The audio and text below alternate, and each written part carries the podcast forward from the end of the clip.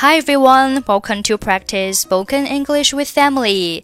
欢迎收听和 Emily 一起练口语，我是 Emily。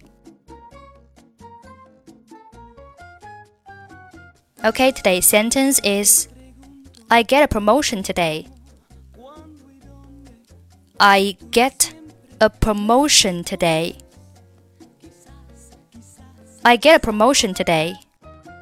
Promotion P R O M O T I O N，名词，表示提升、晋升。Somebody get a promotion，意思就是某人升职了。所以，I get a promotion today，意思就是我今天升职了。我今天升职了。我现在已经是我们公司的副总经理了。I get a promotion today. I become the deputy president of our company.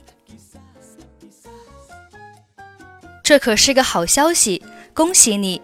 你真的得好好庆祝一下。That's great news.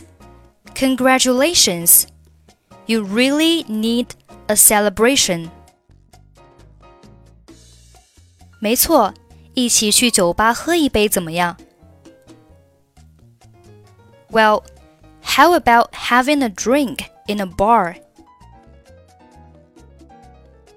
现在几点钟了？